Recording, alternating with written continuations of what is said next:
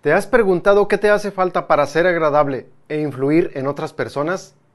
Si tienes la convicción de potencializar tus habilidades, rodéate de quien ya lo hace. Este contenido es patrocinado por MCI Automation. Innovación en funcionamiento. Búscanos en redes sociales. Hola, soy Joel Villanueva y estas son las seis maneras de agradar a los demás. Esta información fue extraída de la segunda parte del libro Cómo ganar amigos e influir sobre las personas de Dale Carnegie. La primera manera de agradar a los demás es ser como el mejor amigo del hombre. Así es. El perro es el mejor amigo del hombre y como ya sabrás, no tiene ningún interés cada vez que te ve y sí se alegra mucho de verte. Otro, otro comentario dentro de este mismo punto es, cuando converses con alguien, muéstrate interesado por ese alguien y no tú interesante para ese alguien. Es eh, estadísticamente una de las palabras más usadas en una conversación es yo. Entonces, esto nos demuestra que cada uno de nosotros estamos interesados en nosotros mismos. Si tú eres consciente y vas a dialogar con alguien más, asegúrate que hable, que la otra persona hable, que hable de sí misma. Eh, un ejemplo de esto es una, en una foto grupal donde, donde tú apareces, ¿a quién es al primero que buscas? Es a ti mismo, ¿verdad? Bien, entonces esta es la, la, primera manera. Y, recuerda, aprovechando, en, en una llamada telefónica es notable la forma de mostrar interés, es decir, es, se percibe del otro lado de la llamada el interés por escuchar a ese, a ese alguien, a esa persona.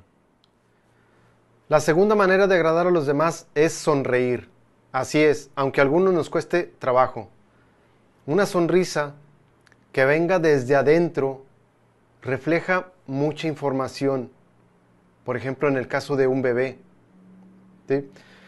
¿Has escuchado hablar de la, de la frase cara de pocos amigos?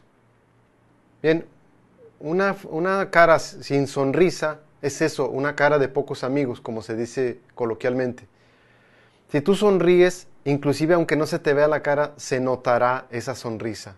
Por ejemplo, en una llamada, telefónica o en una eh, videoconferencia cuando no estás eh, visible en la, en la cámara. Todos sabemos que la felicidad, o es muy común escuchar que la felicidad depende de lo que pensamos es decir, la felicidad no depende eh, de las condiciones externas que nos suceden, sino depende de lo que pensamos de esas condiciones. Te voy a poner un ejemplo. Imagínate a dos, dos mamás. Una es madre de un hijo con alguna eh, diferencia motriz y la otra es madre de un hijo normal. ¿Cuál crees, cuál de esas dos madres crees que esté más agradecida con la vida? La tercera manera de agradar a los demás es llamarle por su nombre a cada persona. Es decir, se dice que nuestro nombre es el sonido más dulce que deseamos escuchar, que nos agrada escuchar. Por lo tanto, aunque al principio nos cueste trabajo, es recomendable tomar nota del nombre de la persona con la que estemos hablando, ya sea que lo registres en una base de datos, en una libreta o en un blog de notas pero siempre recuerda y repite el nombre de la persona. El, que nos hablen por nuestro nombre nos hace sentirnos exclusivos, nos hace sentirnos eh, que somos escuchados. Así que la recomendación en este punto es, en cada información que pidas o que des, acompáñala del nombre de la persona con la que estés hablando. La cuarta manera de ser agradable para, agradable para los demás es ser un conversador inteligente. Esto significa ser un oyente, incentivar a las otras personas que hablen de sí mismas y nosotros escucharlos, mostrar interés sincero, realmente interés por, por escucharlos. Eh, por ahí escuché eh, en un libro, o leí en un libro y he escuchado en podcast a un instructor de ventas muy reconocido que dice, haz que se trate de tu cliente y tu cliente hará que se trate de ti o de tu dinero. Bien, en este libro del que estamos hablando ahora, eh, menciona que cuando un cliente está molesto o una persona con la que estamos tratando de dialogar está inconforme o disgusta, lo primero que quiere es ser escuchada. Dice que existen personas, o más bien que si, que si existen personas que hablan de sí mismas y todo gira en torno de, sí mismas como, como dialogadores, son personas que carecen de educación aun cuando tenga doctorados. Por lo tanto, la, sugerencia en este punto es ser un oyente activo.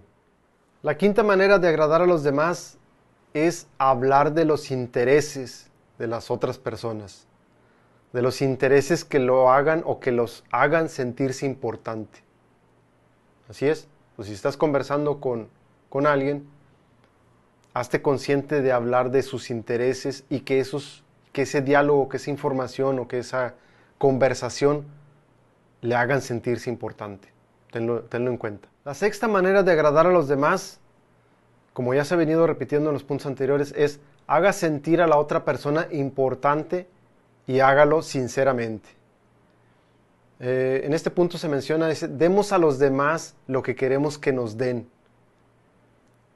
Eh, hay frases en el, caso de una inconformidad, cuando tengas alguna inconformidad y quieras hacer alguna aclaración o quieras que se te atienda en algo, lo más recomendable es usar frases como ¿me pudieras hacer el favor de, te molestaría si este tipo de expresiones hace que la otra persona se, abra a aportar valor? De lo contrario, pudiera cerrarse y simplemente no obtener lo que, lo que deseamos. recomienda el libro que consideremos que cualquier otra persona con la que estemos dialogando es muy probable que tenga algo superior a nosotros. Eso no significa que nosotros seamos menos, sino significa que tiene otro valor diferente a nosotros. Quizás nosotros tenemos un valor superior a, esa persona. Pero en fin, el, el objetivo aquí o la recomendación aquí es hablar de una forma respetuosa y no arrogante. Agradezco a todos los que me han hecho saber sus comentarios.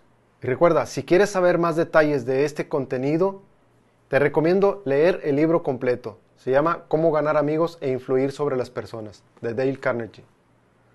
Hasta un siguiente contenido. Gracias por escucharme.